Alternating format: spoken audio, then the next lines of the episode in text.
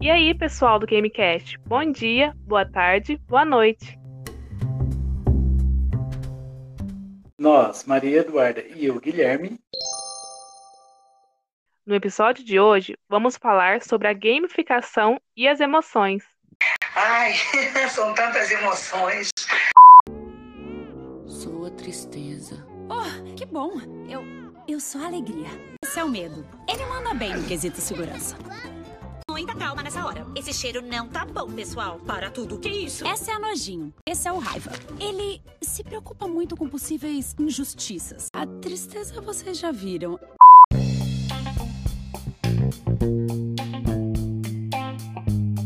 Dentre essas emoções citadas, que são do filme da Disney Pixar Divertidamente, eu separei cinco emoções básicas para a gente dar uma pincelada sobre elas.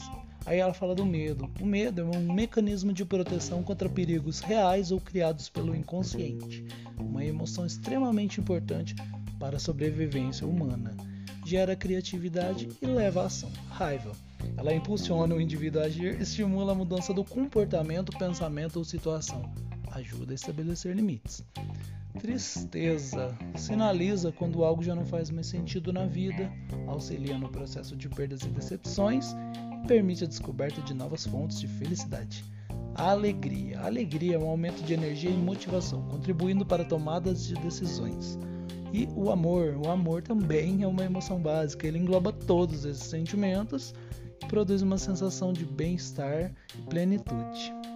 Pessoal, as emoções básicas, basicamente falando, são o que o nosso inconsciente produz para a gente e os sentimentos vão geri-las.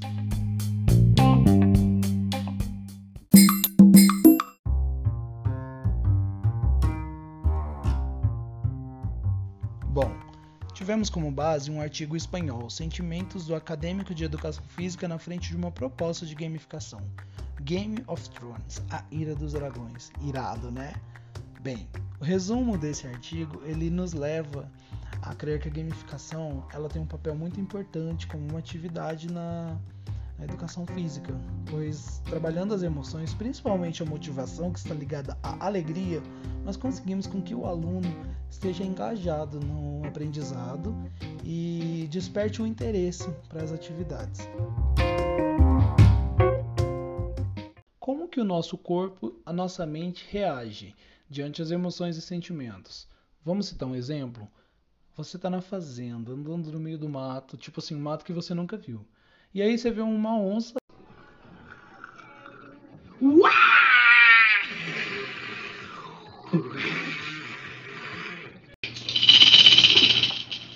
Ou uma cascavel. A onça está armada para te dar o bote e a cascavel também.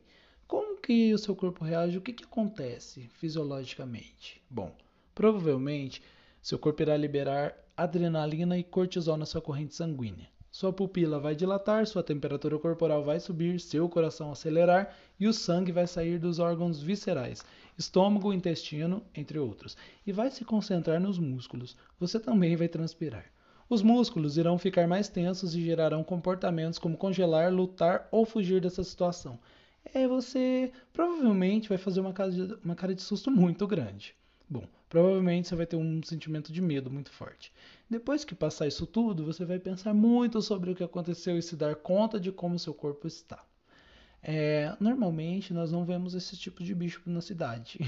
Por quê? Porque as emoções é, elas têm uma história filogenética, são adaptadas para situações da, entre aspas, natureza. Hoje em dia vivemos em cidades, casas, apartamentos, etc., que são ambientes artificiais. Um exemplo bem simples: você está dirigindo tranquilamente na sua faixa.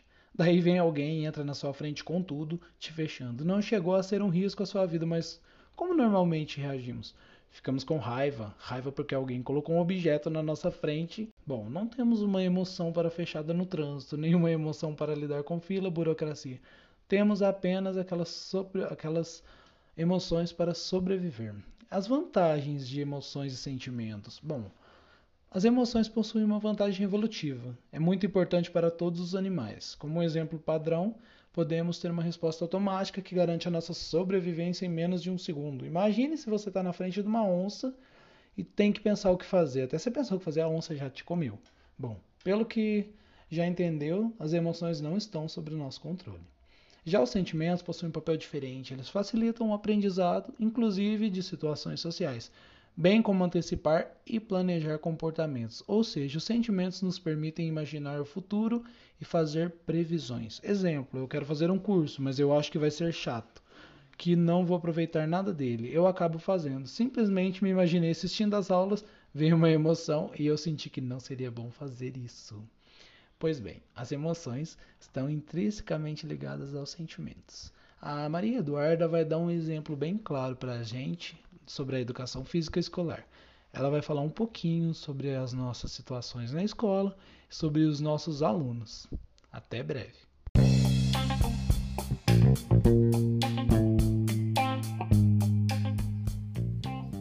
Falando de emoções no contexto escolar, a gente tem que defender que a educação emocional ela é um processo de contínua aprendizagem ao longo da nossa vida. E isso pode ser encarado de uma forma de prevenção, ou seja, pode prevenir ou minimizar alguns contextos que podemos encontrar em nossos alunos. Quando a gente fala de emoções é, no contexto escolar, a gente tem que ver como cada aluno é, porque na escola a gente vai trabalhar com uma diversidade. Então a gente não vai chegar numa sala de aula e se deparar com uma turma totalmente alegre num dia ou totalmente triste. A gente vai encontrar uma diversidade. Eu vou chegar numa sala, eu posso encontrar alguém mais animado, posso encontrar uma pessoa mais triste. Então, isso cabe ao professor como vou trabalhar essas emoções com os meus alunos. E falando sobre a gamificação, que é uma proposta nas aulas de educação física, é, a gente tem que saber como vai inserir essa proposta diante das aulas. Porque tudo que é novo gera para a gente ou um desconforto ou uma motivação. Se aquilo me interessar, o aluno certamente vai fazer. Mas se aquilo já não interessar, o aluno ele não vai criar uma motivação para fazer aquilo. Então, a gente tem que saber trabalhar como que o aluno vai se deparar com aquilo que é algo totalmente novo para ele. Então, trabalhar a educação emocional na escola pode ter é, resultados positivos dentro e fora também do meio escolar, por para poder analisar comportamentos e atitudes em diferentes contextos. Porque a, a educação emocional ela evidencia tam, também a melhoria para verificar é, resultados escolares. Então, eu tenho que saber analisar é, como esses contextos vão estar presentes diante as minhas aulas. Eu vou trazer um conteúdo novo Ok, mas como eu vou trabalhar esse conteúdo novo com uma sala totalmente diversificada, né? Com pessoas que estão é, dispostas a ouvir a proposta, mas também aquele que não se encaixa totalmente a proposta que eu quero passar, né? Então a gente tem que analisar é, essas características dos alunos, né? Como ele está emocionalmente naquele momento.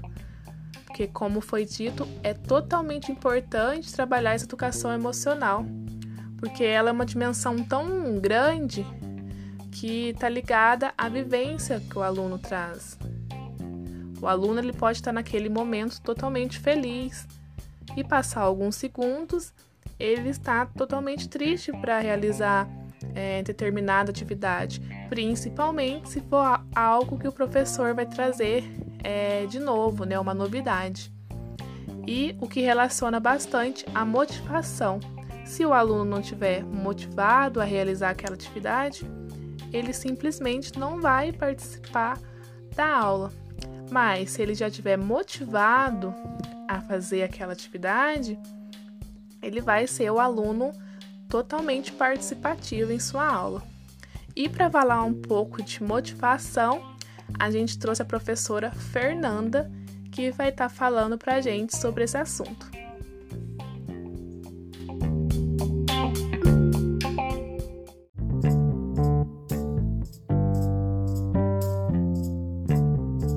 Oi, pessoal.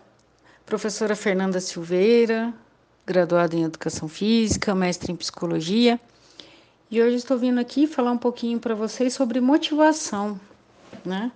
Sobre a motivação dentro da educação física escolar. É... E antes de começar, eu acho muito interessante a gente definir o que é a motivação, né? Então, a motivação é o ato de motivar, é a exposição de motivos ou causas, conjuntos de fatores psicológicos conscientes ou não, de ordem fisiológica, intelectual ou afetiva, que determinam um certo tipo de conduta em alguém. Então, a motivação ela está intimamente ligada às razões. É o fato que leva uma pessoa a algum estado ou atividade. Então, quando a gente pensa nessa definição de, de motivação, né? Uma definição básica encontrada no dicionário Aurélio, a gente pensa no o que leva a gente a fazer alguma coisa. É o porquê que eu estou realizando determinada atividade. Eu gosto de fazer essa atividade? Então, se eu gosto, a probabilidade de eu fazer ela mais vezes é muito maior, porque eu me sinto com prazer de realizar aquele tipo de atividade. Então a, a motivação ela está muito ligada a isso, ao que faz sentido para a vida do ser humano, né? O do porquê que eu estou fazendo isso e para que eu vou fazer isso. E quando a gente fala de motivação, a gente fala de motivação intrínseca e extrínseca. É, quando a gente fala de motivação intrínseca, a gente fala daquela motivação que, que já tem dentro do ser humano, né? Aquele prazer que, que o ser humano já tem em realizar determinadas atividades. Vamos pensar é, na própria educação física. Quando a gente pega as crianças do ensino fundamental 1 e 2, a gente vê que elas apresentam é, uma maior motivação para participarem das aulas de educação física, porque para elas é, não existe ainda aquele negócio de, de saber diferenciar o, o, se eu estou executando certo um movimento ou se eu estou executando errado. Então, para ela é simplesmente o ir e brincar, e brincar para ela faz sentido e deixa ela feliz. Agora, quando a gente pensa mais na, né, nos anos finais do ensino fundamental e, no, e nos três últimos anos né, do, no ensino. É, quando a gente pensa no ensino médio, a gente já vê que são é, pessoas que estão naquela fase né, de adolescência, onde já passa por muitas modificações é, no próprio corpo e passam por modificações emocionais e psicológicas que levam eles a refletir do porquê que eles têm que fazer aquela determinada atividade dentro da aula de educação física. Porque eles entendem que é uma exposição né, da imagem deles e do movimento deles. E muitas vezes, por ter muitas brincadeiras entre eles, isso pode, de, de alguma maneira, desmotivar uma pessoa que seja um pouco mais, vamos usar o termo, desajustada motoramente. Então, isso faz com que ela repense na questão de, de praticar aquela atividade. E pensando nisso, é, nós profissionais de educação física temos que ficar muito atento do porquê que essa criança ou desse adolescente não está querendo participar da nossa aula. Então a gente tem que, que tentar conversar com, com essa pessoa e entender os motivos que ela não quer participar. Porque dentro da motivação intrínseca, ela pode ter uma, um, um pensamento muito negativo é, uma vivência muito negativa no decorrer dos anos todos. E por conta dessa vivência anterior, ela não querer experimentar vivências novas. Daí nós podemos entrar nessa motivação intrínseca quando nós propomos a ela participar da atividade e, e ela ter o livre-arbítrio, né? De gostar ou não gostar. E se gostar, poder participar ativamente né, na atividade, do dar a opinião dela sobre aquilo. E temos também um papel muito importante dentro da motivação extrínseca, de, é, que, é, que passa a ser quando o, o aluno participa da aula, principalmente quando ele não queria participar. A gente parabenizar a participação dele, mostrar para ele que a participação dele é importante para a gente e que para a gente é muito gratificante quando os alunos participam. Então a gente consegue de alguma maneira tá é, mexendo nesse tipo de, de motivação dessas crianças. A gente consegue. É, talvez é, desconstruir alguns conceitos que a criança já tem, né, dessa vivência motora durante a vida toda, dessa vergonha tudo que já foi imposta a ela, talvez a gente, por, por se colocar no lugar da criança e do adolescente, a gente consiga é, mudar a forma de agir da sala ou até mesmo dessa pessoa para que não fique sendo uma situação tão aversiva. Podemos pensar também no quanto é, que a educação feita de uma forma ativa ela pode influenciar nessa participação e nessa motivação dos alunos. É, muitas vezes a gente prepara planos de aulas e tal, e a gente chega lá, os alunos não participam da forma como a gente gostaria que eles participassem. E muitas vezes eles vão e dão uma ideia de atividade para a gente que não foge muito daquele plano que a gente elaborou e que a gente pode construir as nossas atividades dentro dessa proposta que, que eles é, estão dando para a gente, né? E, e, a gente consegue ver é, que quando eles participam ativamente, quando as atividades são elaboradas por eles, eles participam de uma forma mais alegre, de uma forma mais feliz, de uma forma mais prazerosa. Eles se sentem mais motivados durante a execução dessas atividades. E se a gente for parar para pensar, é, nós profissionais de educação física que dedicamos nessa área escolar, a gente tem conseguido quebrar muitos paradigmas que foram construídos por muitos anos. A gente tem conseguido colocar mais brincadeiras, a gente tem conseguido uma participação mais ativa das pessoas, a gente tem se empenhado em fazer uma, uma educação, uma educação física mais é, inclusiva. E quando eu digo inclusiva, eu não digo só incluindo pessoas com diversidades. É, eu digo falando sobre incluir todo mundo da turma, né? Porque são 20 pessoas com 20 opiniões diferentes, com 20 experiências diferentes, e a gente tem conseguido é, incluir um maior, número de pessoas dentro desses dentro da participação da aula. É, Espero imensamente ter colaborado com vocês. É, sugiro que vocês leiam muito e saibam muito sobre essas questões da psicologia na educação física, é, que vocês entendam que quando nós trabalhamos com pessoas, nós trabalhamos muito, muito além do que somente o físico ou a, as capacidades físicas é, das pessoas. A gente trabalha com emoções, a gente trabalha com sentimentos e a gente pode sim é, fazer com que o professor de educação física continue sendo o, o, um professor querido, um professor é, que saiba acolher os alunos, um professor que saiba entender os alunos.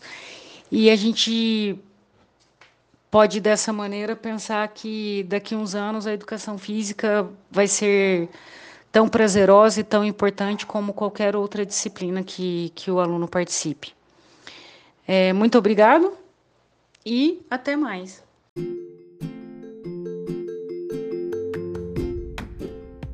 Realmente, como a professora Fernanda fala, a motivação é uma coisa muito interessante de trabalhar com os nossos alunos, né? Sim, Guilherme. E a professora Fernanda nos trouxe pontos bastante positivos para a gente trabalhar no contexto escolar e como é importante né, fazer essa realização, é, principalmente ligando a esse aspecto de gamificação, né? Exatamente. Você está jogando um jogo com um amigo ou com uma pessoa que você gosta, fica bem mais prazeroso. Sim, a gente tem que levar em conta que a educação, né, principalmente quando a gente fala de educação emocional, ela é um processo contínuo, né, de aprendizagem. Então é uma coisa que a gente vai aprendendo é, ao longo da nossa vida, né? A gente vai vendo várias realidades, diferentes contextos, e nisso a gente vai é, aplicando é, várias formas de trabalhar com esses alunos, que foi bastante importante que a professora Fernanda nos trouxe. Realmente, eu posso concluir dizendo que a gamificação como uma, uma estratégia metodológica, ela melhora a motivação do aluno, né? Alcançar um maior envolvimento na aprendizagem. E isso é muito interessante da gente trabalhar nas nossas aulas e também levar o, o tema da modificação para nossas aulas, que seria bem interessante da gente conseguir fazer o link com os alunos na atualidade, que a galera de hoje vive no virtual. E isso vai ser muito bom. Bom, a gente agradece a professora Fernanda pela colaboração, agradece a todos vocês que estão nos ouvindo. E o episódio de hoje vai ficando por aqui. A gente agradece a todos pela colaboração. Até a próxima, tchau. pessoal.